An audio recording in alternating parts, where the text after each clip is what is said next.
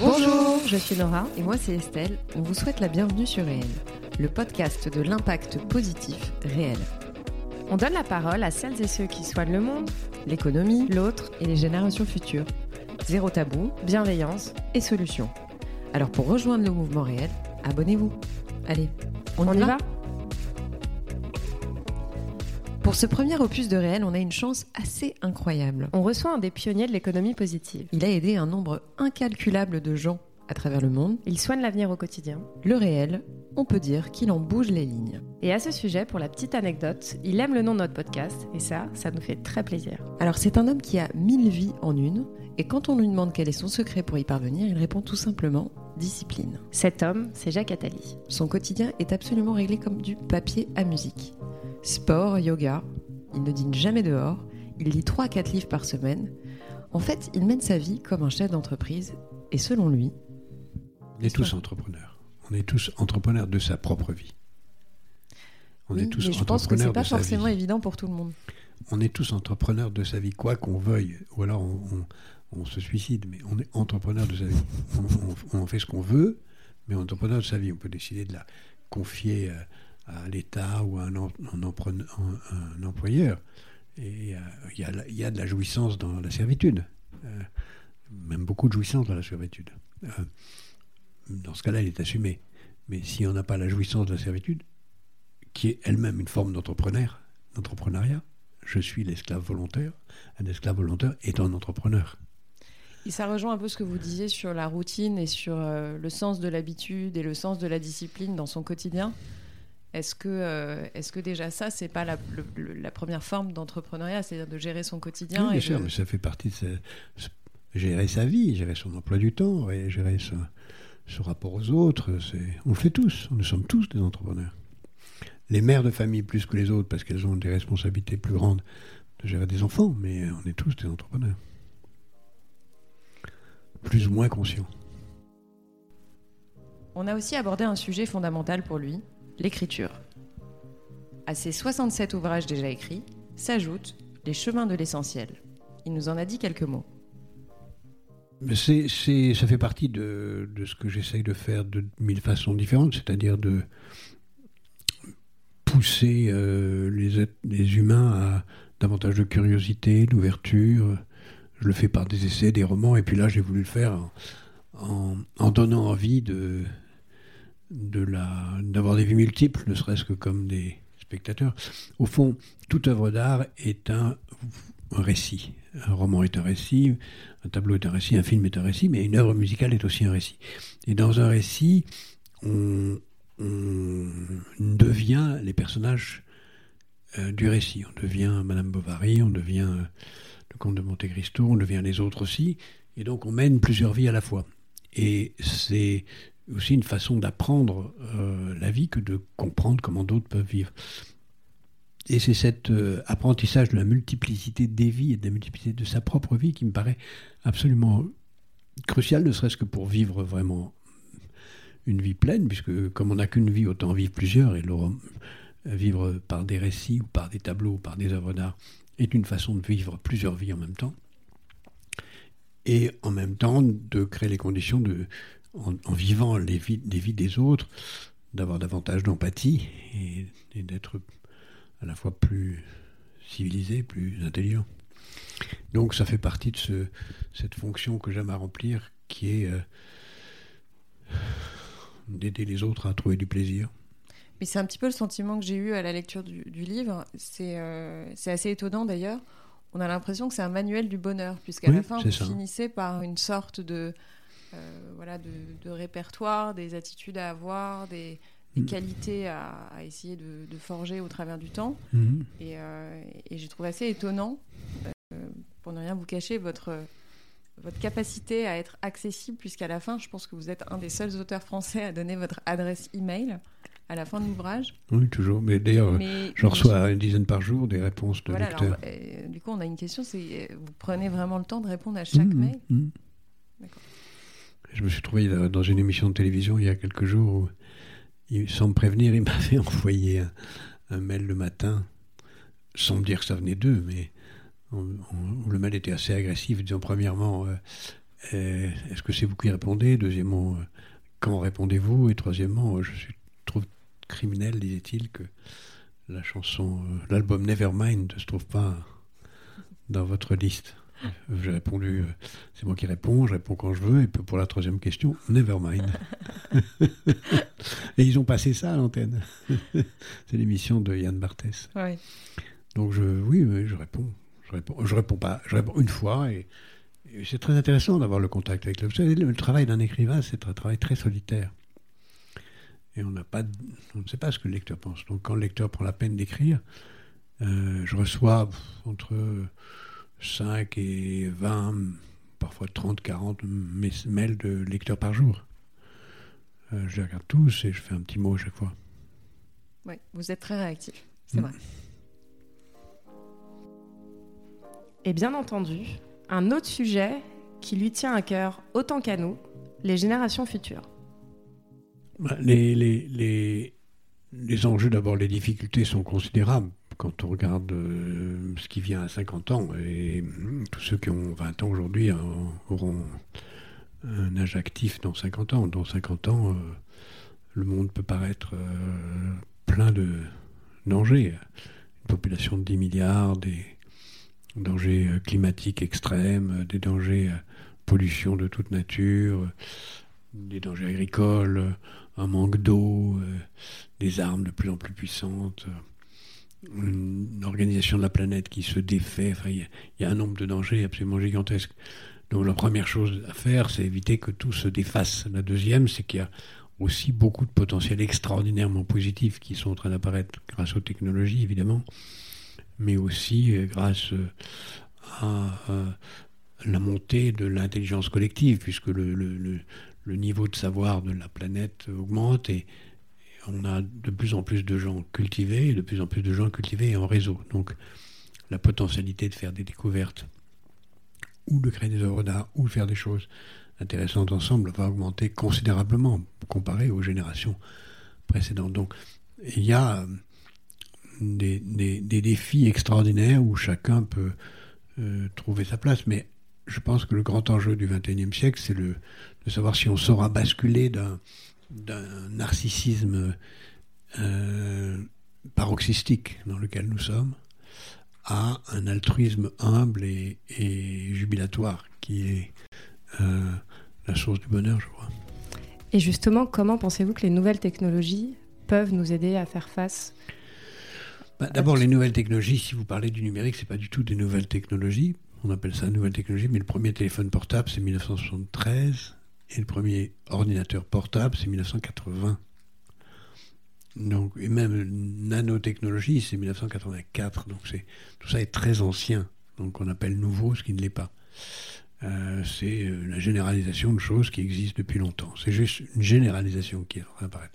Ce qui est vraiment nouvelle technologie, c'est les neurosciences. Ça, c'est vraiment des nouvelles technologies. Et puis, tout ce qui est en train d'apparaître autour de, de l'articulation entre les différentes espèces du vivant, euh, la façon dont on pourra peut-être faire parler les plantes, euh, l'énergie contenue dans, dans, dans, le vivant, qui est beaucoup plus puissant que l'énergie contenue dans le soleil ou dans toutes les formes de sources d'énergie actuelles, l'énergie dans le cerveau est absolument phénoménale, et on n'y connaît rien. Ça, c'est vraiment les nouvelles technologies. Pour le reste, c'est juste des téléphones améliorés.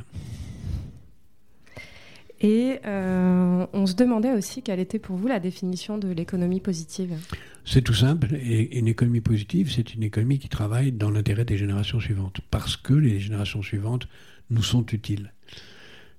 Et donc on mesure en quoi un pays, une entreprise, une ville, une famille, un individu prend en compte dans ces décisions l'intérêt des générations suivantes. Alors c'est plus facile à faire pour un individu parce que euh, quand on a des enfants, euh, par définition, on s'intéresse aux générations suivantes, puisque c'est elles qui, déterminent, qui devraient déterminer le comportement. Ce qui n'est pas toujours le cas, parce qu'il y a des parents extraordinairement euh, égoïstes et qui se moquent de leurs enfants au point de les oublier sur le balcon. ce qui est très révélateur d'une société où les générations suivantes, on n'en a plus rien à foutre. Mais plus généralement, plus, de façon plus générale, c'est très important d'essayer de, de comprendre comment une entité, une entreprise travaille, prend conscience de l'importance des générations suivantes, ne serait-ce que des actionnaires futurs, des, euh, des salariés, des consommateurs, de l'environnement, et puis un pays. Donc nous, sommes en train dans la fondation de développer des indicateurs qui mesurent l'intérêt pour les, générations suivantes de chacune des entités. On a publié pour les pays qui ont montré que les pays d'Europe du Nord sont mieux placés que les pays euh, les autres pour mesurer, pour euh, prendre en compte l'intérêt des générations suivantes. On va publier bientôt l'indice de positivité des entreprises du CAC 40 et on va faire ça de façon très systématique. On le fera ensuite pour les territoires. D'accord. Et concrètement, en tant qu'individu Comment on fait pour... Euh, bah, c'est tout ça, c'est une conduite très générale. C'est... Euh, d'abord, quand on a des enfants, c'est se préoccuper de créer les conditions pour qu'ils soient prioritaires dans notre vie en termes d'éducation, de temps qu'on passe avec eux, de, choses de ce genre. C'est aussi euh, prendre en compte les conditions dans lesquelles on leur laisse un monde meilleur, avec moins de dettes, moins d'environnement catastrophique, etc.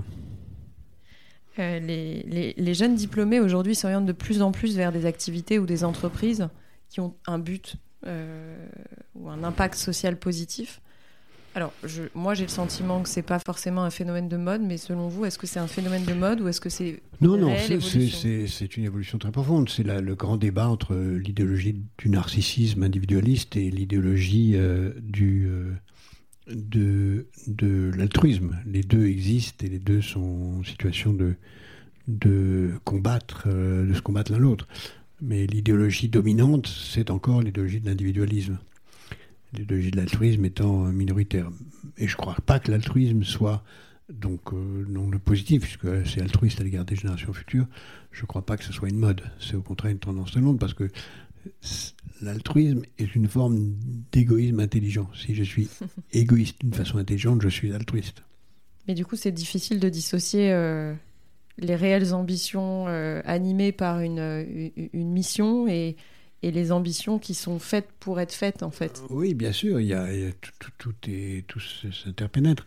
Mais il est évident que, que on peut aussi avoir des cas où les gens se rendent compte qu'être altruiste, c'est bon pour réussir sa carrière et qu'on est pour de mauvaises raisons. Ça, mm. existe.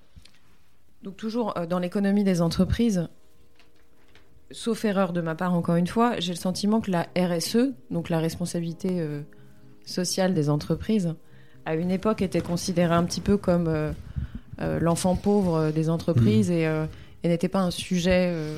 Bah, la RSE, c'est compliqué. La RSE, il y a différentes dimensions. D'abord pour beaucoup d'entreprises, ça a été longtemps un, un ersatz cynique pour faire croire qu'elles faisaient quelque chose de bien, mais parce que ça coûtait moins cher de faire de la RSE que de faire de la pub.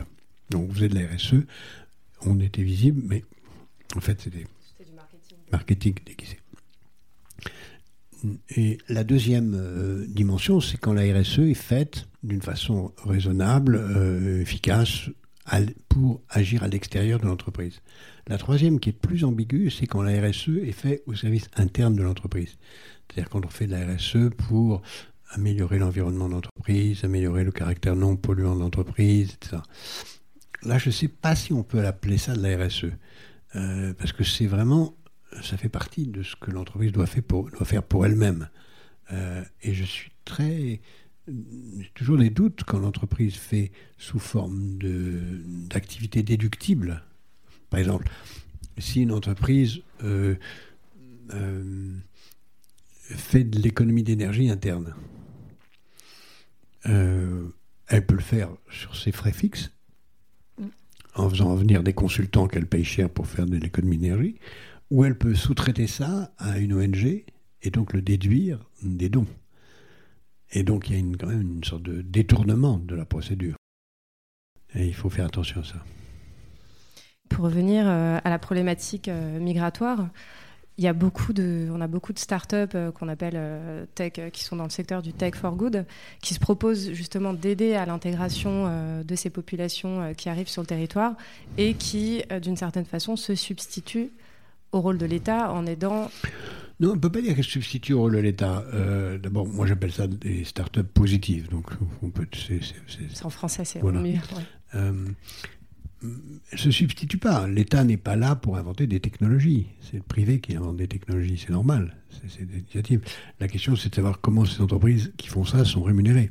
Est-ce qu'elles sont rémunérées parce qu'elles trouvent un modèle, euh. un modèle qui fonctionne, ou simplement parce qu'elles sont euh, purement charitables, ou parce qu'elles trouvent des mécènes qui trouvent un intérêt à les financer, à dire je finance telle start-up positive. Mais c'est pas à l'État de développer des technologies. L'État peut en acheter ou en louer ou en l'utiliser, mais pas en, pas en développer.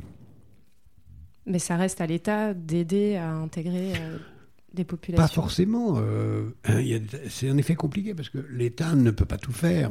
Et l'État parfois fait moins bien que, le privé. que le privé, que le privé ou que les ONG. Regardez ce que nous faisons avec Positive Planète. On aide les gamins des quartiers à créer leurs entreprises. Si ce qu'on faisait était fait par l'État, ce serait beaucoup plus lourd, coûterait beaucoup plus cher. Alors évidemment, on peut dire, bah, l'État euh, fait faire par des bénévoles des choses qu'il devrait faire, qu'il devrait faire lui-même. Et donc c'est honteux de voir que l'État se décharge.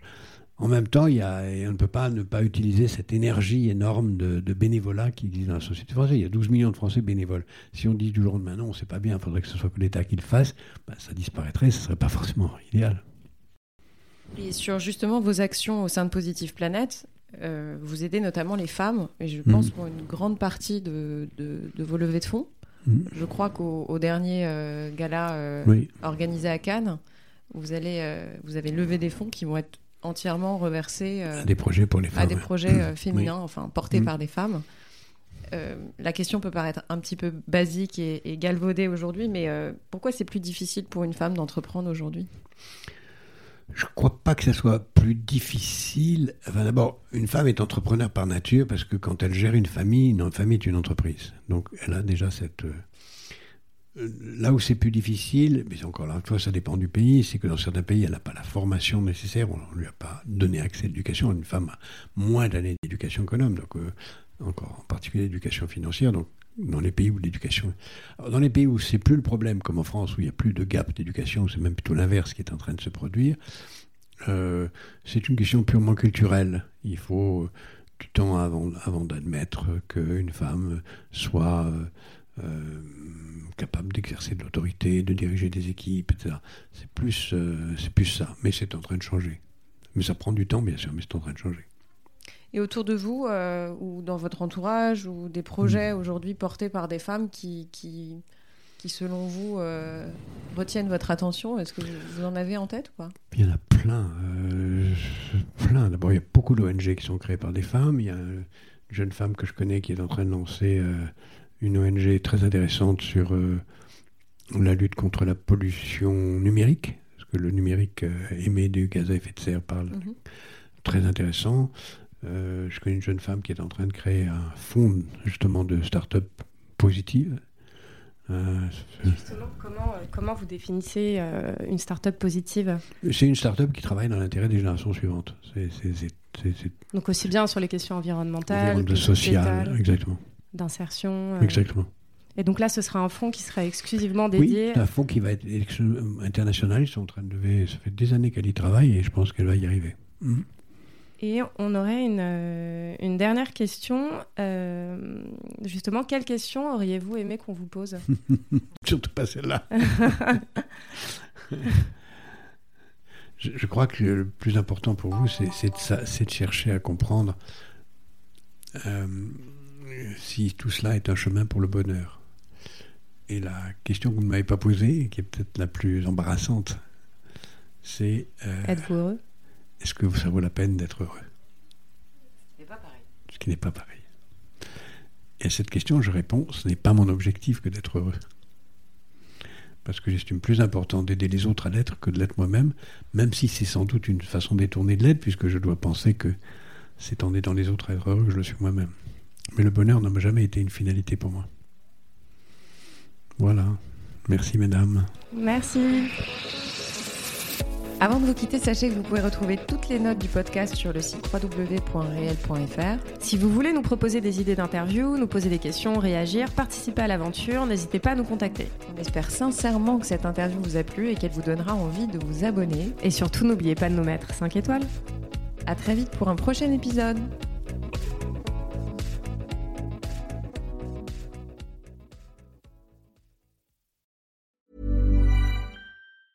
Planning for your next trip? Elevate your travel style with Quince. Quince has all the jet setting essentials you'll want for your next getaway, like European linen, premium luggage options, buttery soft Italian leather bags, and so much more. And is all priced at 50 to 80% less than similar brands. Plus, Quince only works with factories that use safe and ethical manufacturing practices. Pack your bags with high-quality essentials you'll be wearing for vacations to come with Quince. Go to quince.com slash pack for free shipping and 365-day returns.